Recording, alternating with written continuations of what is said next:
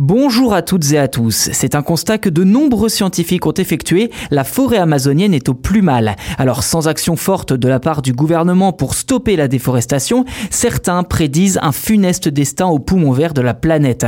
Où en est concrètement la situation? C'est ce que je vous propose de voir dans cet épisode.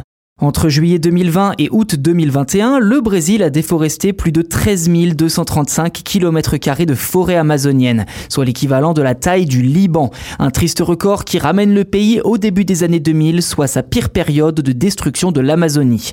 Dans le détail, les scientifiques estiment que chaque hectare contiendrait près de 600 arbres, soit 60 000 arbres par kilomètre carré. Et pour aller encore plus loin, ce sont donc 800 millions d'arbres qui ont été coupés sur cette période, soit 2,8 millions d'arbres chaque jour et quasiment 32 arbres par seconde. Un chiffre qui monte même à plus d'un milliard abattus si l'on prend en compte les dommages collatéraux comme la création d'une route par exemple.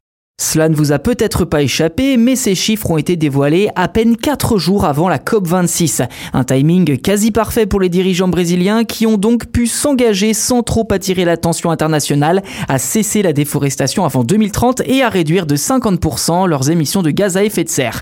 Sauf que ces dernières années, le Brésil s'est beaucoup engagé sur le papier tout en faisant exactement le contraire sur le terrain.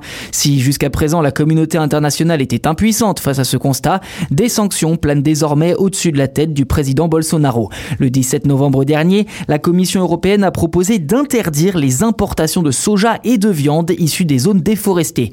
Une mesure que les États-Unis pourraient également adopter. Il s'agit là d'une réaction que les ONG brésiliennes réclamaient depuis longtemps, mais qui n'est clairement pas suffisante à leurs yeux. Voilà pour cet épisode dédié à la forêt amazonienne. N'hésitez pas à nous dire ce que vous en avez pensé en commentaire et n'hésitez pas non plus à vous abonner au podcast si ce n'est pas déjà fait. Ainsi, vous serez les premiers informés lors de la sortie des futurs numéros.